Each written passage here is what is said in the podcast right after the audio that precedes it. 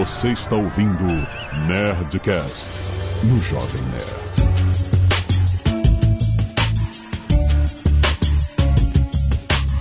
Landa, landa, landa, nerds! Aqui é Alexandre Antônio do Jovem Nerd, eu ainda uso o Telegram. Aqui é o Paulo Silveira e eu queria saber do Marco Gomes aquele programinha de senhas. Boa pergunta. Qual é o programa, Marco Gomes? No Você Twitter, usa? ele adora responder no Twitter. e ele não tem mais Twitter, filha da mãe. Marco ele, Gomes. Ele não tá... Ah, é verdade. Pergunta no inbox do Instagram. Aqui é a Roberta e eu não sei minha senha. Aqui é o Maurício Linhares e FBI, CIA e NSA, eu não sou hacker. Que é o Renoir dos Reis e eu já caí no golpe do gemidão. Aqui é o Azagal e o usuário burro quer botar a culpa na tecnologia. Muito bem, nerds! Nós estamos aqui para falar de segurança pessoal nas redes. Afinal, tivemos aí nas notícias do Brasil uma- o suposto hacker que pegou informações aí das pessoas e foi... Não é porque é suposto. Não é suposto. É Ah, hacker. teve um hacker, né? Você pode fazer um hack social. Então, é isso que, é isso que eu quero fazer. A gente vai falar de engenharia social, das portas abertas que nós deixamos. E aí, muita gente com medo. A galera que migrou do WhatsApp pro Telegram, quando o WhatsApp era bloqueado pela justiça, aí agora tá com medo de usar o Telegram. E, É, gente. Pode voltar pro WhatsApp. a gente não quer vocês no Telegram. Vamos falar sobre isso neste Nerd Tech, mais uma vez trazido a você por essa parceria entre Jovem Nerd e a Lura, curso online de tecnologia. Paulo Silveira está aqui com especialistas para falar sobre o assunto. Fica aí, esse papo tá muito bom.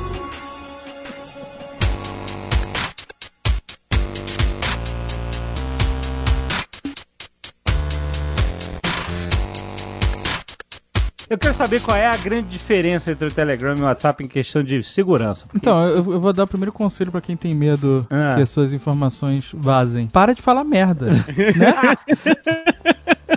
Não falar merda, você não vai vazar a merda que você fala, certo? Você fala pessoalmente, tenta É. dificultar as coisas, né? Tem que levar em consideração o seguinte: não existe privacidade. Essa é a parada. Tem uma outra parada que eu quero dizer aqui em defesa, porque eu realmente gosto do Telegram, sou um usuário, não ganho nada com isso. Aham. Poderia, se eles me pagassem. o Telegram sempre teve um modo que é mega in- in- Criptografado, In- é. Exato, e que não só isso, ele tem um timer que apaga a mensagem. Não é só encriptografado, ele deleta. Então a mensagem nem fica lá. Se o cara não sabe usar a tecnologia, aí, porra. ah, mas o WhatsApp tem de ponta a ponta sempre, não sei o que lá. É. Ninguém tá dizendo que o Telegram foi invadido e que os caras tiraram essas informações do servidor do Telegram, né? Não, o próprio Telegram se pronunciou, inclusive, pra dizer que não foi isso que aconteceu. De que alguém simplesmente teve acesso às contas, é isso. Alguém pegou o celular do malandro e copiou tudo, cara. Foi simples assim. Não, mas a história que eles falam é que conseguir logar pelo desktop com engenharia social na hora de você pedir o- pra instalar um novo cliente, que você recebe no celular aquele código, você tem que digitar, e uma vez que o cara digita o código, se ele recebe de alguma forma esse código, uma vez que ele digita o código, ele tem acesso a todo o histórico Sim. no seu computador, o que não acontece no Então, WhatsApp, mas o cara precisa. Isso é um two-step verification. Não, Olha só, hein? Olha o momento cultura. Não é? Se você vai logar no desktop, você tem que saber a senha. Isso. E ele vai, além de você saber a senha, Não, tem ele. que estar com o seu celular, porque ele Va- manda um- Exato! Você uma- tem que estar com o aparelho pra dar ok. Então, é isso Se você já tá com o celular, você não precisa logar no desktop. Então, aí acham que o que aconteceu é que duplicaram o cartão do, do celular. E O aí- cartão? Ah, O SIM, sei lá, acho que foi isso. E aí o cara recebeu também no celular do. Mas além disso. Não, calma aí. o hacker não é só isso, não é só isso. celular a configuração. Amigo, quando você é, loga o seu Telegram em qualquer outro lugar, Uhum. além desse two-step verification, você recebe um e-mail dizendo que você logou em outro lugar. Então, mesmo que, vamos supor, alguém pegou Recebe? o celular do. Recebe? Recebe, dizendo que você tá logado agora em tal lugar, o tal sistema e tudo mais. Então, você, vamos supor, alguém pegou meu celular, abriu um notebook, descobriu minha senha, botou lá, o celular apitou, ele copiou o código, logou e foi embora, certo? Vamos supor que isso tudo tenha acontecido, o cara tá logado no meu coisa. Primeiro, o cara deixou o celular de bobeira, errou, certo? Segundo, ele recebe um e-mail avisando que o- a conta dele fez um novo login, sabe, pra ele reconhecer. Isso aí é que o cara deixou o celular desbloqueado em cima da mesa, amigo. Essa é a maneira mais simples. É, como é que é a navalha de Ockham, não é isso? Chama? Então o cara foi no banheiro e deixou o desktop aberto, né? também, também, cara. Deixou aberto, alguém chegou lá, pegou e acabou, né? O, o pior é que, assim, a gente tem aquele Nerdtech que a gente gravou dos filmes de hackers e a gente já falou isso naquela época, né? Que o cara, no filme, ele é o cara mágico que tá invadindo tudo, mas no mundo real não é assim que acontece, né? É um erro pessoal, né? Alguém cometeu um erro, deixou um computador aberto onde não devia, deixou um celular aberto onde não devia. E por mais que seja possível você fazer essa coisa de clonar o, o, o SIM card, de você acessar a conta do cara, de receber o SMS, fazer essa coisa toda, dificilmente é assim que as coisas acontecem no mundo real, né? No, na maior parte das vezes é um erro pessoal, o cara deixou o celular aberto, alguém pegou o celular ou deixou o desktop ligado, ou pior ainda, que isso é uma, uma das coisas mais absurdas, o cara logou na sua conta em um desktop compartilhado, aí alguém foi lá, abriu o navegador, O- o primo, abriu o, o. Telegram, é, abriu o Telegram e na hora que abriu o Telegram já tava logado na conta e acabou, né? Tá ali a conta do Telegram aberta pra todo mundo ver e isso acontecer. Porque além disso, em defesa do Telegram, que tem muita gente, eu não uso Telegram agora, foda-se, sabe? Eu vou continuar usando, eu adoro. Não. O Telegram ainda tem senha no aplicativo. Então, além de você ter a senha do seu smartphone, você pode criar uma outra camada de senha dentro do negócio pra você, sei lá, o cara descobrir que a sua senha do smartphone é 61, mole, você ainda pode botar uma outra senha no Telegram, cara. Se a pessoa lida com informações sensíveis e tudo mais, tem várias barreiras que você pode criar antes dela chegar nas suas mensagens. Mas é realmente isso, cara. Eu acho que, como vocês falaram, provavelmente isso foi alguma oportunidade que alguém viu ali de um smartphone de bobeira, de um notebook de bobeira, e o cara deu um copiol. E eu não tô dizendo que isso é certo, errado, é- que não é roubo, que é roubo. Tô dizendo só que é um problema que acontece. Se o fato disso ser legal ou não, a gente não tá nem discutindo aqui. Vai acontecer. Se você demora com as suas informações, vai acontecer. Então, mas, mas aquela parada do Telegram e do WhatsApp, aquela diferença primordial deles serem encriptados de ponta a ponta. Diz que o WhatsApp é encriptado de ponta a ponta e o Telegram não é, a não ser que você abra um chat privado, que aí esse vai ser de ponta a ponta. O que, que é? O que, que significa isso, de ponta a ponta? Isso quer dizer que se o Zuckerberg decide, numa bela manhã, falar, deixa eu ler o que, que o Azagal escreveu pro Jovem Nerd, ele não consegue, porque ele não tem a tal da chave privada com qual foi utilizada para gerar aquele monte de sujeira que só o celular de quem tem a outra chave conseguiria abrir. Então, ele nunca, em teoria, porque a gente não sabe o código-fonte do WhatsApp, mas tudo leva a crer que realmente é assim, a gente nunca conseguiria. Não adianta ter um, um cara no meio de campo, né? Um man in the middle, o pessoal costuma chamar. Não adianta eu chegar lá, pegar o servidor do Facebook, colocar no meu bolso o HD, chegar em casa agora eu vou ler tudo que o Azagal escreveu pro Jovem Nerd. Já no Telegram, então, se você não usou aquela salinha especial, em teoria, se alguém pegar o HD lá, chegar no cloud e invadir o computador dele, conseguiria ler as mensagens, porque as mensagens estão guardadas em, em plain text ou algo parecido com isso. Isso é, tá escrito lá, num, qualquer um consegue ler de uma maneira bem trivial ou, ou quase trivial se ela invadisse o computador. Ao mesmo tempo que o pessoal fala que o Telegram tem vantagem do WhatsApp, além de ter a sala privada, que aí sim usa essa criptografia end-to-end, mas a vantagem é que eles falam, eu nem sei o, o que, que é, nunca foi atrás, o Renato talvez conheça, a Roberta e o Linhares, que o código-fonte deles, boa parte é aberto, então você consegue ver que, olha, realmente nessa sala privada tem esse sistema de chave privada, chave pública, então você pode realmente confiar nisso. Essa seria a diferença entre os dois. Mas se alguém pegar um telefone de uma pessoa que tem WhatsApp, abrir e ler as mensagens, Pega tudo. Exato, Esse, exato. esse, esse que é o grande problema de todos esses serviços de nuvem, né? Que é, é uma das grandes ilusões que o pessoal tem, é que se o serviço ele loga todas as mensagens na nuvem e se você tivesse acesso a algum dispositivo de alguma forma, você consegue pegar essas informações, então é possível que alguém consiga pegar esses dados de alguma outra forma, que é diferente de ferramentas que são focadas nesse tipo de coisa, como a Signal, que não tem nuvem para guardar mensagem, então as mensagens que você recebeu, que estão no seu celular, eles estão lá, se você mandou também estão lá. O que não tá nesse celular, se você pega outro celular, você não vai ter acesso mais a esse histórico. mas e se o cara ligar o backup do iCloud? No iCloud, no iCloud especificamente. O WhatsApp tem, né? Você pode ativar o backup do iCloud, no caso de iPhone, claro. Pois é, aí, aí você tá pedindo, né? Você tá procurando o problema. Isso é, é até um problema que no iOS é um pouco menos problema, porque todas as informações, todos os dados e os backups, eles são criptografados, eles são criptografados usando uma chave que tá no aparelho. No Android, eu acho que a partir do Honeycomb, você consegue ligar isso aí, não é ligado por padrão, pelo menos eu acho que não é ligado por padrão na maior parte parte dos aparelhos, mas você também consegue ligar isso aí. E eu recomendo, qualquer pessoa que tá rodando seu Android, vai lá e liga a criptografia para todos os arquivos que estão no seu aparelho. Não deixa a coisa aberta, né? Não, não deixa aberto para todo mundo. Mais uma vez, se você pegou as coisas e mandou pra nuvem, você tá correndo risco. Isso é um dos grandes problemas que a gente tem hoje. Tá todo mundo mandando tudo pra nuvem, não tá se preocupando com a segurança disso aí. E se você não controla e, e tá na mão de outro devedor, inclusive, se em muitos casos, né, o, o pessoal fala, se você publicou os seus dados na nuvem, os seus dados normalmente não são mais seus. Eles viram também propriedade da empresa que tá guardando os seus O dados. Steve Wozniak falava isso já um tempo atrás. Ele falou assim: olha, o problema é que quando você. Exatamente isso. Ele falava: o problema é que quando você bota suas paradas na nuvem, não é mais seu. Você já não tem totalmente a custódia daquilo. É outra pessoa Pois que tá é. tendo a custódia daquilo. Então tudo, teoricamente, assim, é- tudo pode acontecer. É importante dizer que isso é o caso de quando a pessoa tá lidando com informações sensíveis. Sim. Se você tá conversando com a tua mãe e vazar, conversa foda-se, né, cara? Essa é a verdade. Ah, nem sempre, hein? Tem o grupo da turma de 86 do colégio. Ai, vazou. Foda-se.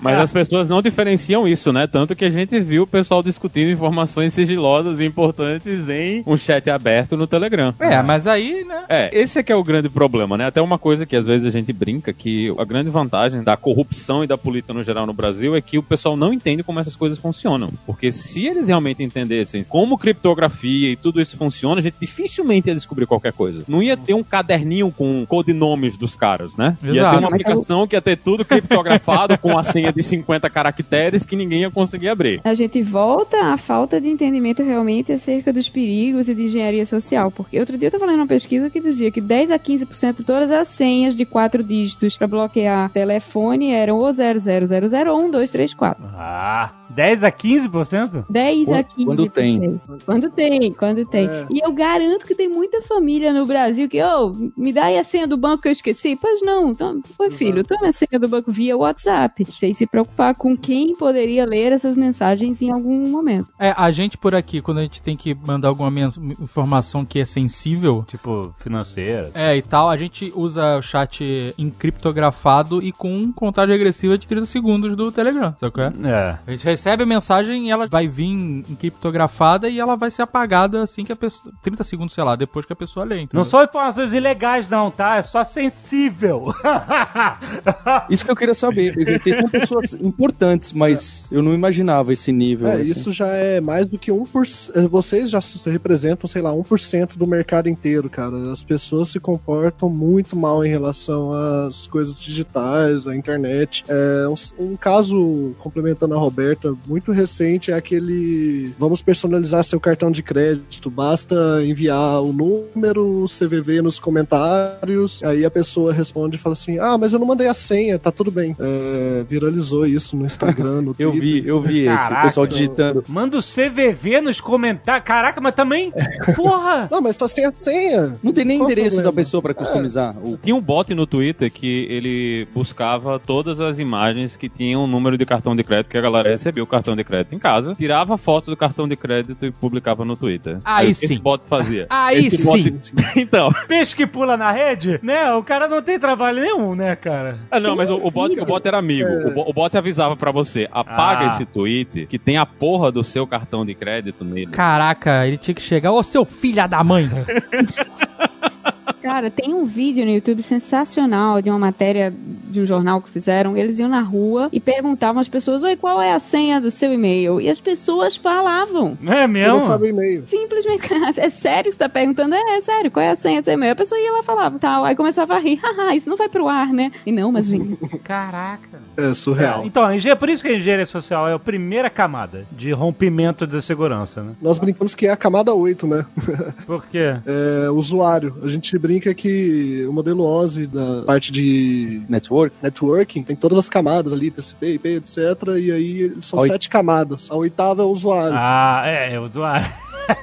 Exatamente. Eu lembro que alguns anos atrás teve um cara da Wired que escreveu uma matéria grande sobre privacidade e, e quais eram as soluções do mundo moderno, porque o cara perdeu tudo da vida dele, porque alguém fez uma engenharia social pra cima dele, pela Apple. Peraí, rapidão, tem alguém. É, sou eu que tô falhando alguma coisa. Pera só. Tá rolando uma. É a antena que eu trouxe. É, eu tô vendo realmente um. Olha aí a tentativa de hackeamento. É, é. Cuidado ensina aí. isso. Escuta ruído na ligação é porque tá grampeado. Exatamente.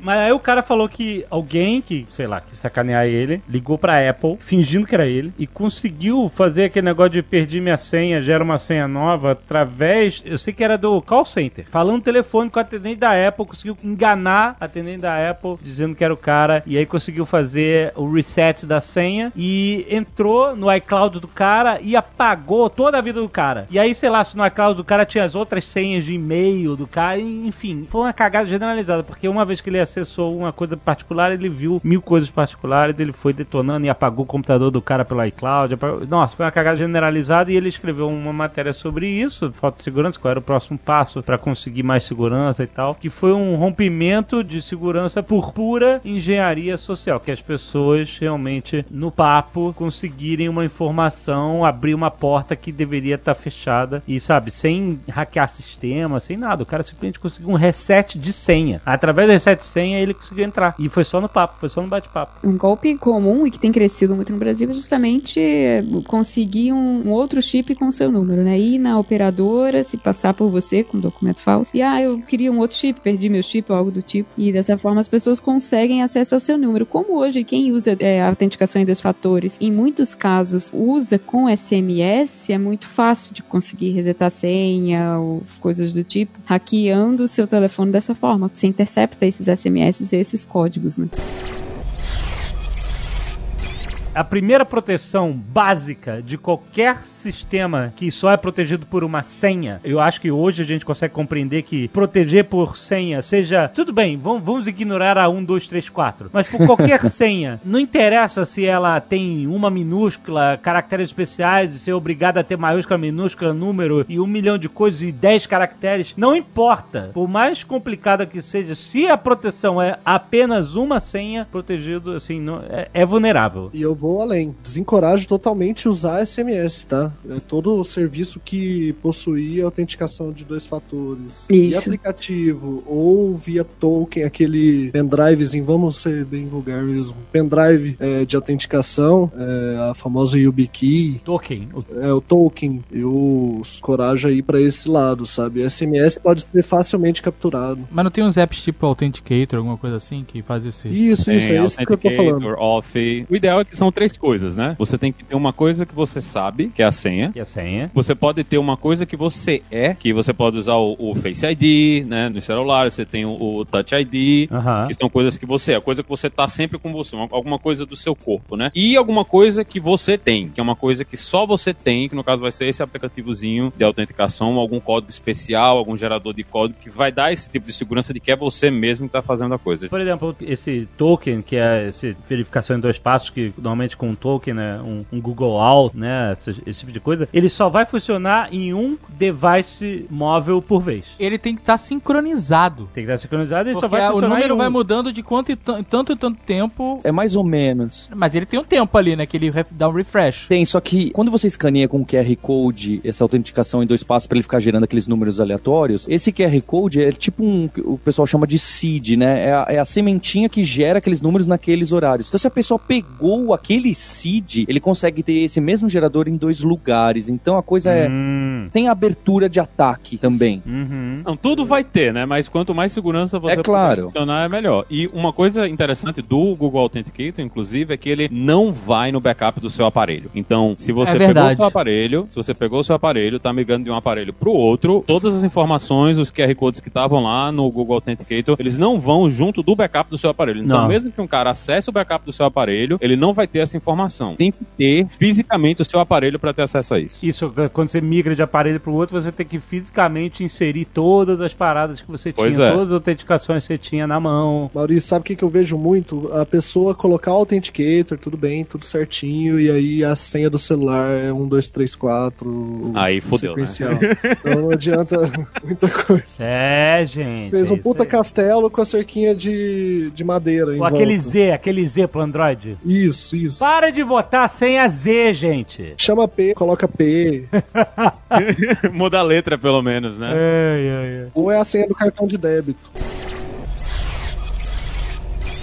Complementando o que você estava falando e o que o Azagal introduziu, é, uma pergunta que eu deixo aqui para todo mundo é: cara, se você tá no seu escritório, levanta a cabeça e dá uma procurada por computadores desbloqueados. É, são coisas surreais. Quem trabalha em coworking, então, computador desbloqueado no meio do coworking, Caraca, hein? é, com planilhas financeiras abertas, eu vejo isso diariamente, assim. E existem várias maneiras de você se prevenir. Porque assim, às vezes você vai abrir um computador na rua, não é nem deixar ele aberto, né? E pode ter aquele cara que tem aquele olho de desenho animado que vai indo pro lado querendo ver o que você tá vendo, né?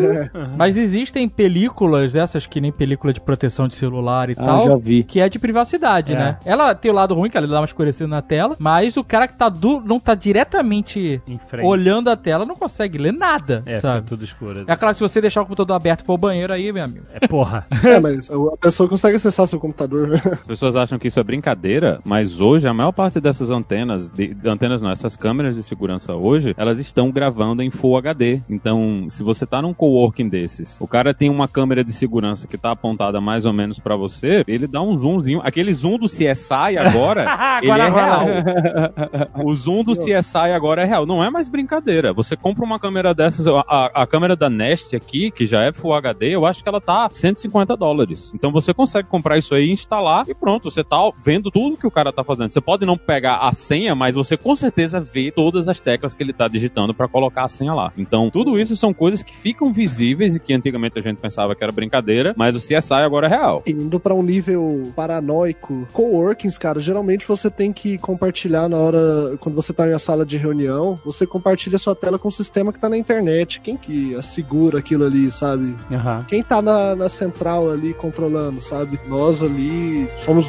bastante paranoicos na hora de conectar com sistemas de terceiros mesmo.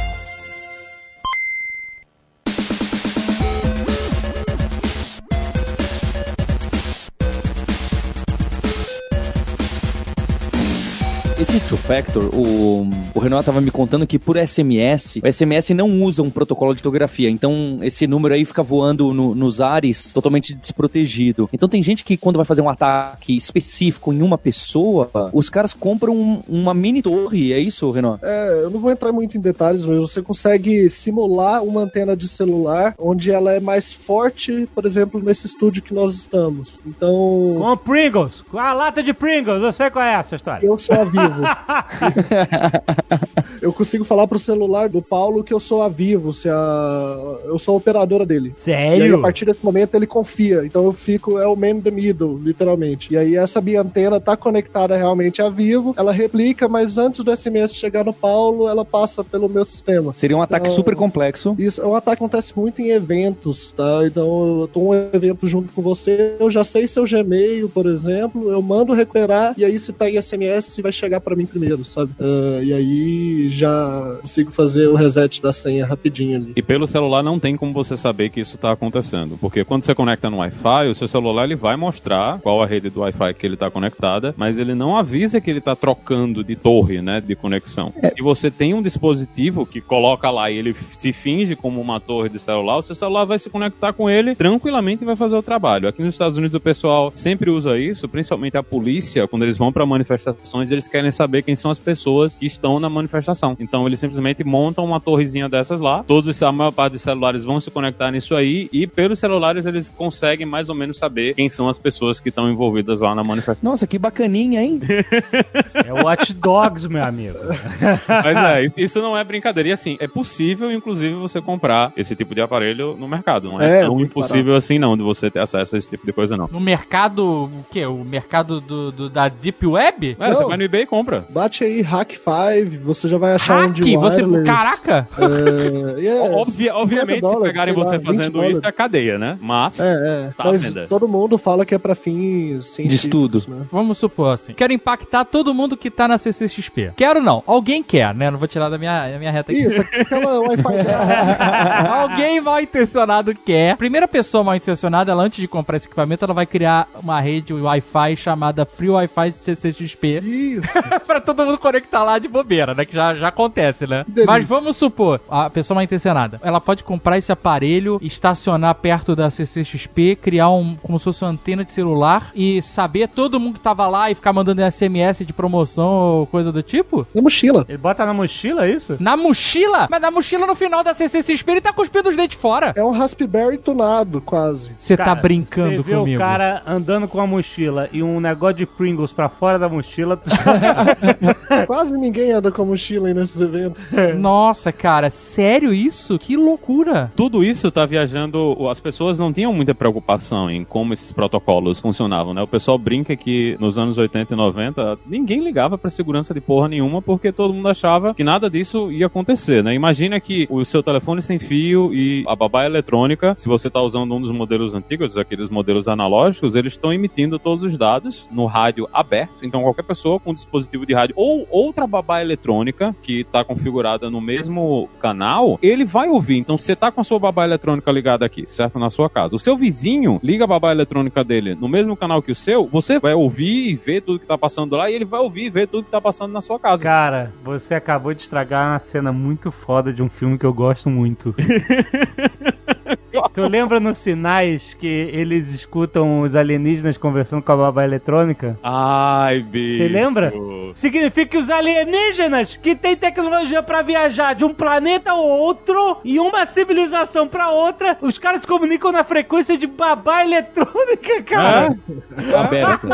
Aberto. Tudo aberto, sem criptografia, sem, nada. E a família Redneck tava lá ouvindo comunicação estratégica alienígena através da babá eletrônica. Puta que pariu.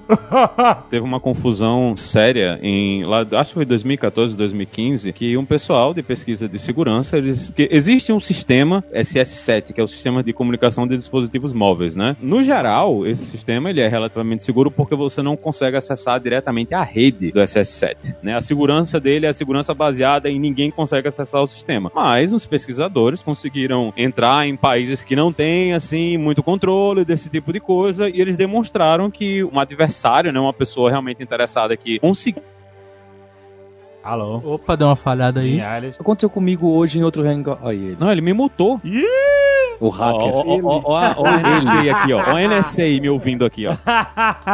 Então, o SS7 é o sistema que controla a maior parte das comunicações móveis. Então, eles provaram que se você conseguisse entrar dentro da rede, você conseguia fazer, você conseguia escutar ligações de qualquer celular do mundo. Então, você tá num paísinho, você tá num país ali no meio da África, você diz, olha, toda vez que esse celular aqui fizer uma ligação, tu liga o meu aparelho aqui em conferência com esse celular. E todas as ligações daquele celular estavam garantidamente sendo gravadas por um outro aparelho em algum outro lugar sem que você soubesse. Então esse cara estava participando de conferência, as suas ligações agora eram sempre conferência. Você não via isso acontecendo, certo? E isso estava acontecendo lá dentro dos aparelhos. Então existe um universo inteiro de falhas de segurança dentro de todos esses sistemas aí. Amigo, eu vou dizer pra você. Eu vou dizer, se você quer segurança, cochicha no ouvido e só pague dinheiro. Ponto final.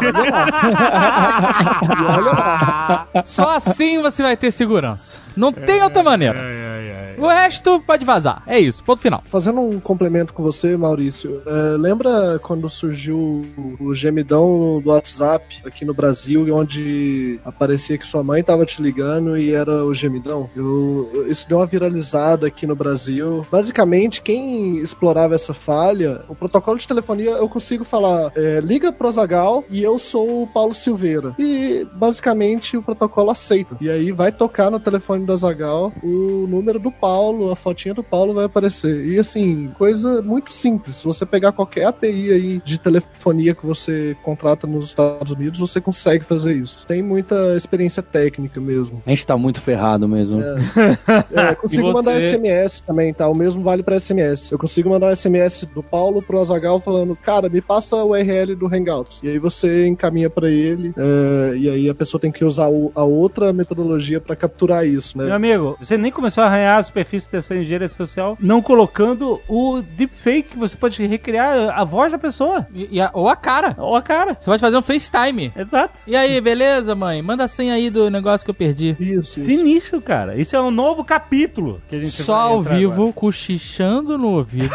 e pagando em dinheiro. Essa é a única garantia de segurança. Exatamente. Eu vou virar consultor de segurança e eu vou só falar essas três palavras.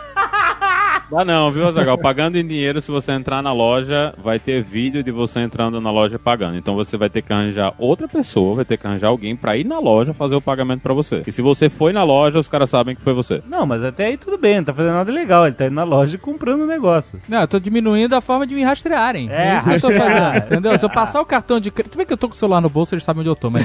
Não adianta nada. Ah, exatamente. Quebra seu celular, só cochicha no ouvido das pessoas e só paga as coisas em dinheiro. Só assim você vai estar livre da observação maligna do mundo. ai, ai, ai. Porque com o celular na mão, a gente tá falando aqui, daqui a pouco começa a aparecer propaganda de tudo que a gente tá dizendo. Antena de hacker, essa Ah, maluquice. é, exatamente. Pode ter certeza.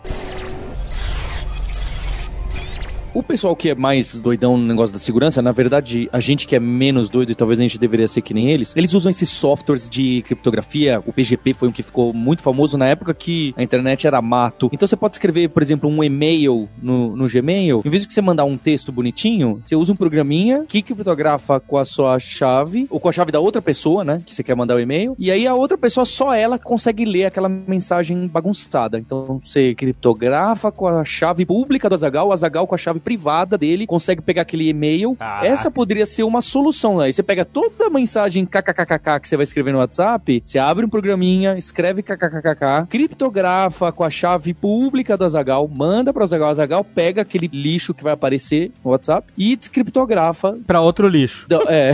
Só que isso resolveria, mesmo se alguém roubasse seu celular, pegasse seu login e senha do celular, ele não tem a outra chave. Ficaria muito complexo pro cara atacar. E Mas, de usar. E de usar. A comodidade sempre pesa, certo? Sabe o que é mais assustador? Que a gente tá dizendo aqui, de, porra, de senhas e verificação em dois fatores e criptografia, mas o mais assustador disso tudo é que a maior parte das pessoas simplesmente publicam a sua vida toda. Não tá nem protegida por uma senha, não tá protegida por nada, ela tá pública nas redes sociais, etc. Teve- O cara fez um episódio do Black Mirror agora recentemente que era sobre isso. O Facebook lá do Black Mirror sabia mais sobre a vida do cara e mais rapidamente do que a polícia. Não, mas esse, foi- esse episódio é uma merda. Não, o episódio é uma merda, mas, mas isso é uma realidade Então, do mundo. Não, eu vou dar outra realidade. Eu tava nas redes sociais e aí eu tava fazendo uma pesquisa pra um projeto nosso que a gente não pode contar. E aí eu caí num perfil de uma pessoa e sem sacanagem. Uma pessoa aleatória. Que você É, aleatória que eu fui fazendo lá um caminho de, de-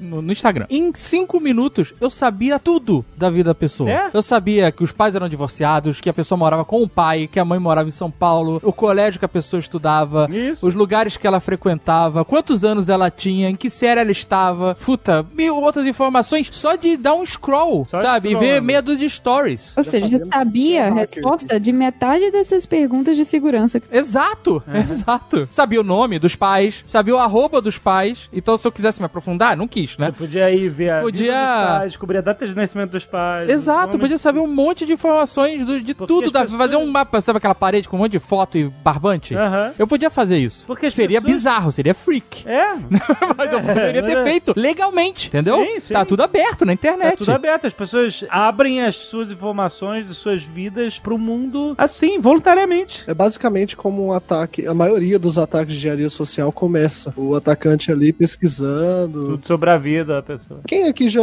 googou o nome? Tem muita gente, servidores públicos, quem passou em vestibular, passou por algum processo público. Banco e tem isso publicado ali no Google, quando você digita o nome da pessoa, você consegue já coletar algumas informações muito, é, vamos dizer assim, sensíveis é, dessa pessoa que quando você pega essas informações, é, coloca no e-mail e solicita novas informações para complementar para essa pessoa, as informações que você coletou no Google geram um elo de confiança com a vítima. Uhum. Ela, ah, se ele tem aqui meu RG, eu posso passar o CPF, sabe? Não dei- E aí não começa a virar uma escada, né? Escala a quantidade de informação que você é, absorve da vítima. É, Eu já recebi ligação, sei lá, de telemarketing de cartão de crédito ou banco ou qualquer coisa assim, que a pessoa se identificava como sendo da empresa e falava, ah, eu queria confirmar só o seu número do cartão. É, Ah. E eu falava assim, me desculpa, eu não vou dar meu número de cartão por uma ligação ativa. Você me ligou, eu não vou te dar informação nenhuma. Você sabe quem eu sou, sabe pra quem você tá ligando. Se fosse fazer isso, ia desligar e depois entrar em contato pelos meios oficiais do cartão, do banco, o que seja, sabe? Mas provavelmente será um golpe tentando pegar os números do meu cartão ativamente. Ou, por exemplo, você pode ter o Flávio Augusto, dono de time de futebol, é, jogando no Instagram Stories um print da tela que tem o meu número do telefone. Prova primeiro, ele não tem você na agenda dele, que você não teria Provou aparecido. isso, exatamente. Eu não estou na janela porque aparecia lá no WhatsApp o meu, o meu número de telefone. E segundo, é, pois é. Segundo que ele foi descuidado.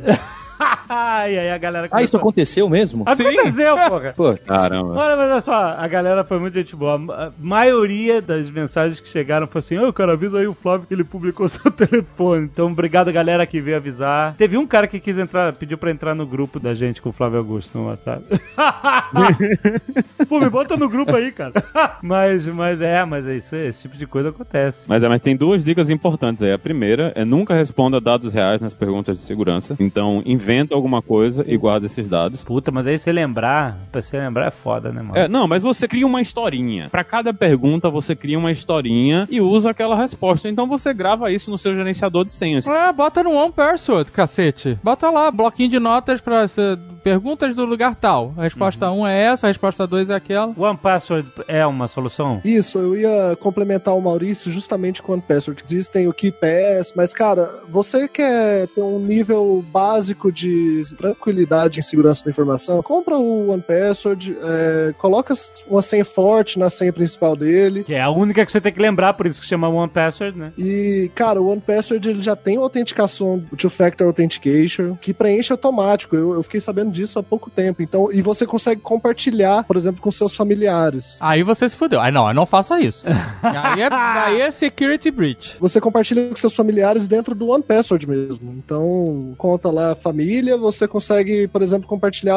Digamos que vocês compartilham a Amazon. Vai até o Two Factor junto, entendeu? Você coloca as- nas notas do site, do registro do One Password, a- os recovery codes, tudo certinho. Complementando também o Maurício, cara, sempre seja forte a incentivos, é, impulsos de alerta que geram emergência. Ah, seu cartão de crédito vai ser bloqueado. É, responda É. com alguma informação. seu salário não vai cair na sua conta. Isso. É 11h40 da manhã, ó, seu vale-refeição foi bloqueado. Clique aqui pra ativar. nunca, nunca. É, o clique aqui é que é o perigo. Nunca faça alguma coisa quando você recebe uma mensagem. Essa é a melhor dica pra nós mortais que não lidamos com informações sigilosas ou sensíveis, né, a a nível global, ou governamental ou empresarial. É essa, né? Você, o nosso problema de segurança é cair num esquema. Então é essa dica de nunca se desespere e nunca clique. Se você recebeu uma mensagem do seu cartão dizendo que foi clonado, alguma coisa como foi exemplificado aí, respire, pensa, já foi clonado, um minuto não vai fazer diferença, né? Se ele realmente foi. E aí você vê lá quais são os meios oficiais daquele cartão ou do banco que você pode entrar em contato, né? Atendimento ao cliente, chat, que seja. E aí entra por esses meios. Que aí se tiver realmente sido clonado e tal, você vai entrar em contato lá e vai resolver o problema, sabe? Isso. E outra, é, já falaram em rede nacional isso. Um cadeadinho ali no navegador, ele não significa que aquele site está seguro. Ah, não? É, é muito É, significa que a importante. comunicação com aquele site, ninguém consegue pegar no meio o que que tem. Agora, o que que aquele site vai fazer com a informação que você vai digitar? Isso. É. É, o site banco fake no Japão e tem um cadeadinho. O que você digitar lá, é, o que ele vai fazer com o que você vai digitar, então é, é bastante complicado. Isso. É um exemplo muito. Um ataque de phishing, onde o site onde era coletado é, não era a Apple, mas vamos usar a Apple aqui como exemplo. É, o site site A, PP, o I no navegador, muitas vezes ele parece o L. O I maiúsculo. Maiúsculo. né? E aí, com o cadeadinho ali, tudo certo, a pessoa, putz, tá. Quando usa o cadeado como é, referência de segurança, cara, ele, ele só significa que a comunicação ali tá segura, não que aquilo, a identidade é verificada. E às vezes o URL nem é tão sofisticado assim. Às vezes ele tem algum, cara, algum nome antes ou depois, mas tem Apple no meio nessa suposição. E a pessoa não, não se pega nisso. O gerenciador de senhas, muitas vezes ele previne essa troca de caracteres que ludibria o- a vítima, porque ele só preenche automática a senha no site que ele conhece, que tá registrado lá. Então, no caso, seria a Apple mesmo com o L, que o OnePassword preencheria. Ele ia olhar, opa, isso aqui não é, não é o site correto, não vou preencher. É, agora, se nem o cadeado tiver, também sai voado. né? É, Aí tem muito site de governo, né? De órgão público que não que tem é- cadeado. E a gente faz o quê? Tem Tem que cadeado e que avisa que, ó, isso aqui é cuidado. É, eu tenho que ver, ver o Detran. Aí não tem cadeado. Como é que faz? Aí tem que ir. Seja o que Deus quiser, reze e vai.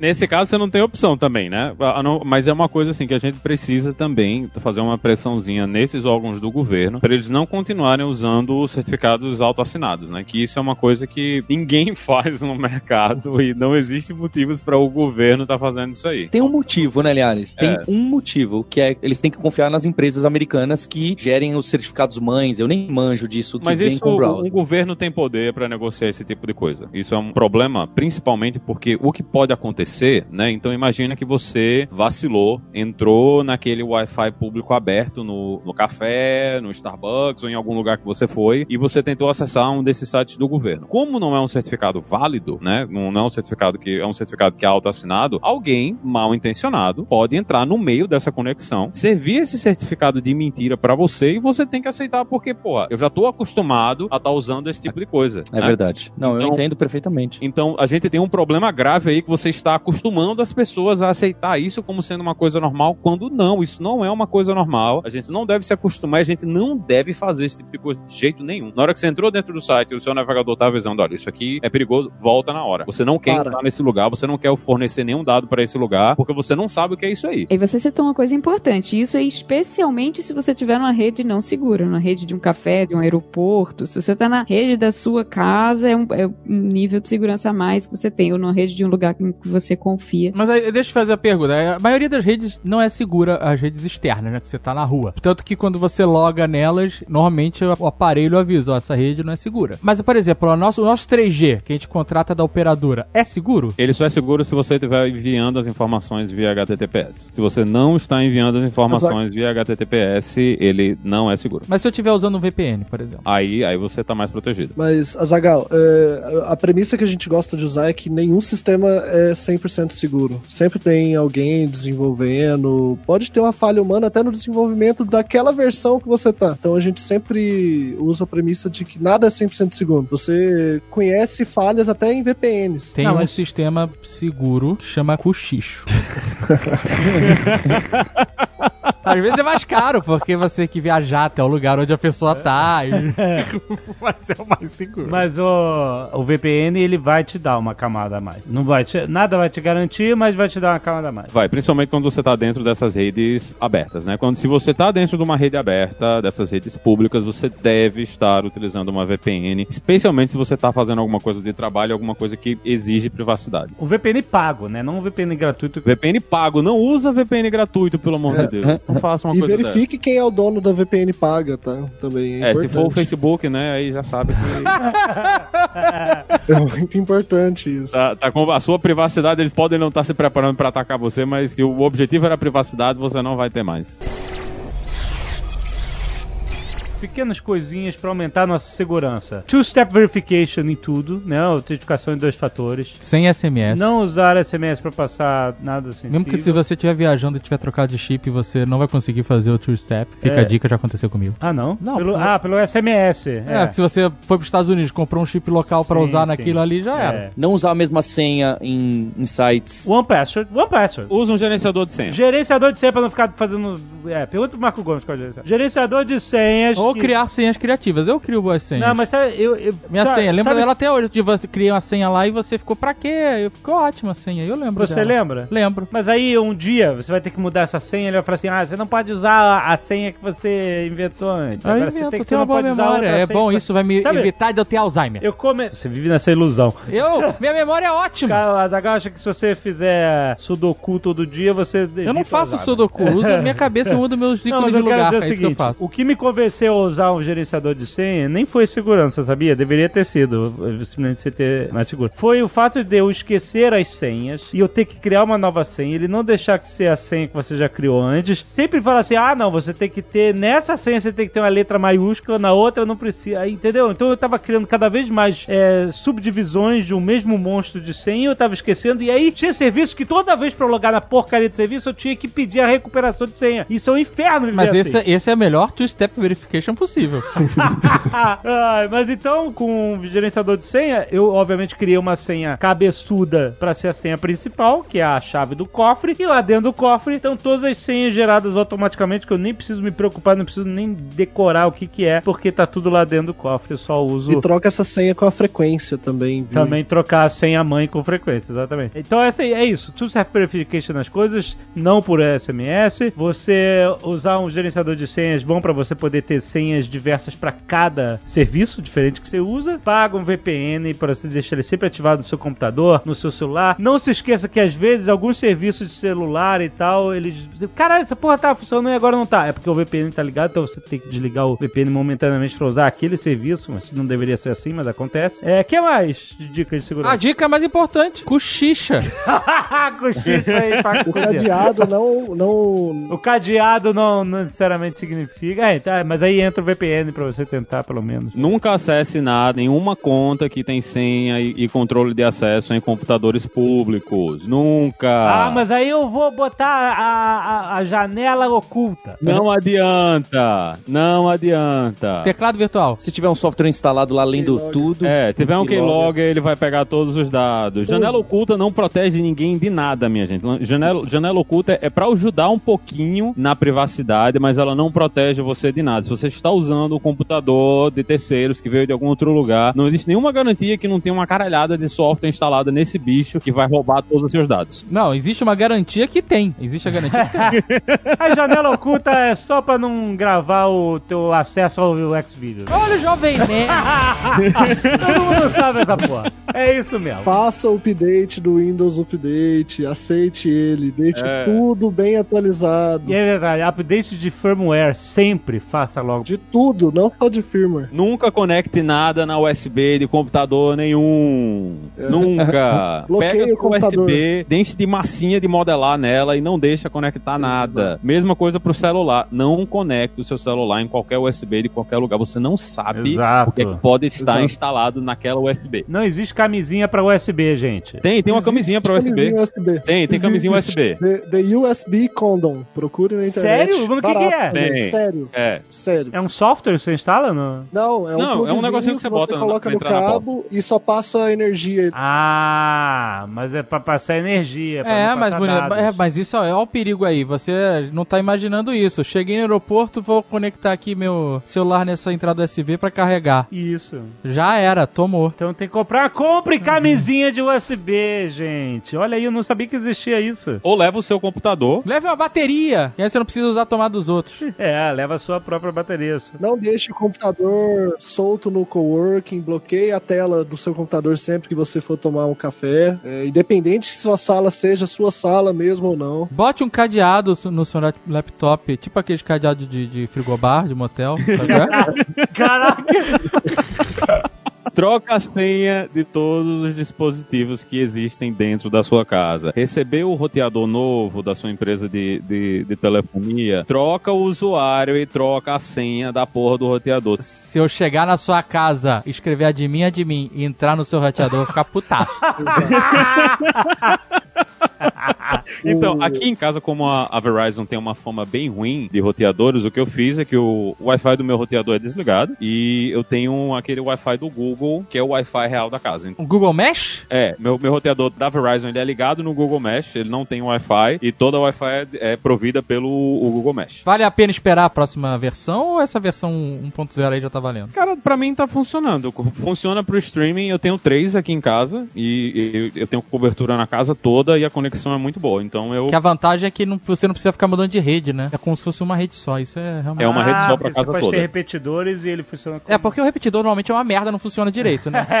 Pois é, foi por isso que eu comprei ele. O repetidor não funcionava. E ele é um repetidor, mas que de- com outra tecnologia, que chama Mesh. Na verdade, é Google Wi-Fi que chama o serviço, o aparelho. A tecnologia é Mesh. Hum, Olha só. hum, do Google. Mas isso não tem nada a ver com a dica de segurança, gente. Isso é só o consumismo aqui batendo forte.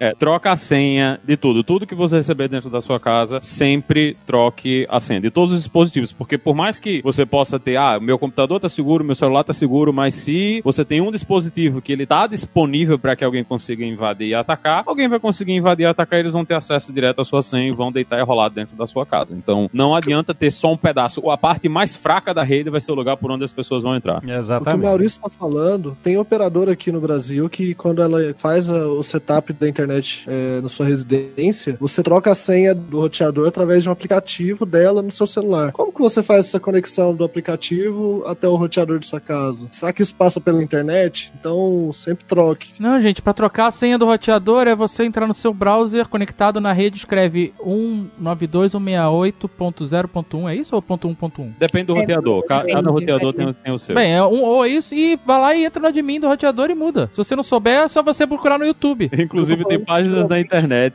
que mostram todos os roteadores, todos os modelos, todas as senhas padrão e todos os IPs padrão. É, exato. Se você tá chateado com aquele seu amigo que você sabe que tem um roteador que não tem muita segurança, você pode simplesmente invadir o roteador dele e tomar conta da internet dele.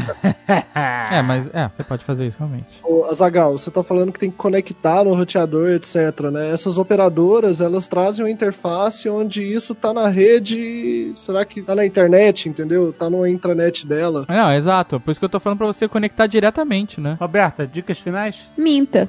Aprenda a mentir. Se alguém lhe perguntar onde você estudou na, na- Aqui, normalmente, as perguntas de segurança são para os Estados Unidos, né? High school, que ano que você se formou, esse tipo de coisa. Aham. Inventa historinha. Mas tem que lembrar da mentira. E minta nas conversas no WhatsApp também, porque caso vaze, né, você não tá tão, tão mal assim. Sempre fale bem das pessoas. pois é, né? Vamos ser mais positivos. Tem uns grupos meus, se vazar, vai, vai ser um problema. o quê? De uma... ah, porque a gente. Você tá falando o quê? O que, Jovem Nerd? A gente fala mal de muita gente aí nos grupos. o Obama, quando ele era presidente, falava: ah, não uso smartphone por causa de segurança, né? Não posso conectar no Twitter porque eu não posso estar. O presidente dos Estados Unidos está falando com um servidor de uma empresa particular. Enfim, era o Obama que pensava assim. Ele falou que. Não era o Obama que pensava assim, era a segurança do Obama que pensava assim. É. E ele falava, ok, vocês têm razão, porque vocês entendem de segurança ou não. Exato. Mas ele falou assim: mesmo assim, eu não escrevo um e-mail, eu não passo uma mensagem que não achando que alguém está lendo imediatamente o que eu estou escrevendo. ele falou que era assim que ele pensava, entendeu? Eu vou escrever como se tivesse exatamente alguém monitorando todas as paradas que eu falo. Isso É. faz totalmente sentido, hein? Ou seja, Obama só cochichava. É! Aquela vozinha sarumã, hein? Só no cochicho.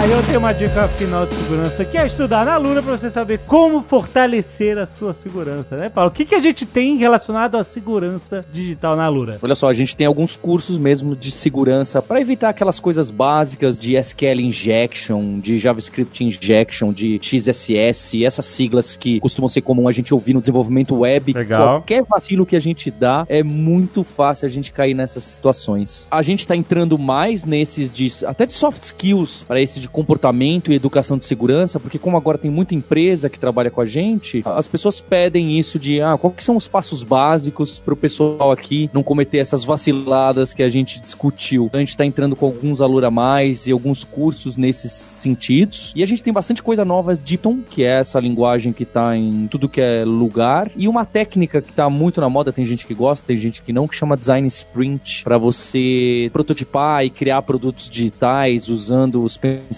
lá do design thinking, uma coisa que está super na moda aí, o pessoal gosta bastante de amar e de odiar. E tem cursos novos também de modelagem 3D. Então tem para todo mundo, tem pro pessoal de programação, tem pro pessoal de, de design, de criação de produto e tem para quem gosta de, de modelagem 3D, de jogos, vale a pena dar uma olhada. A gente já passou os 800 cursos na Lura, Caraca. a gente tá com uma home nova. Muito bom. E não se esqueça que se você entrar em alura.com.br barra promoção barra nerd, você tem 10% de desconto na sua assinatura que vai te dar acesso a todos. Falando de todos os mais de 800 cursos na Alura, cara. 100%. Tenho certeza que você vai achar o que você precisa para a sua área e que você vai, obviamente, achar coisas complementares que você nem sabia que você precisava. Inclusive, acho que a gente podia incluir aí, Paulo, o curso do- de segurança do Azagal em uma aula prática, Eu topo. né? Aula do cochicho? Cochicho pra. É, o curso de cochicho. A pessoa me paga em dinheiro e eu cochicho alguma coisa pra ela.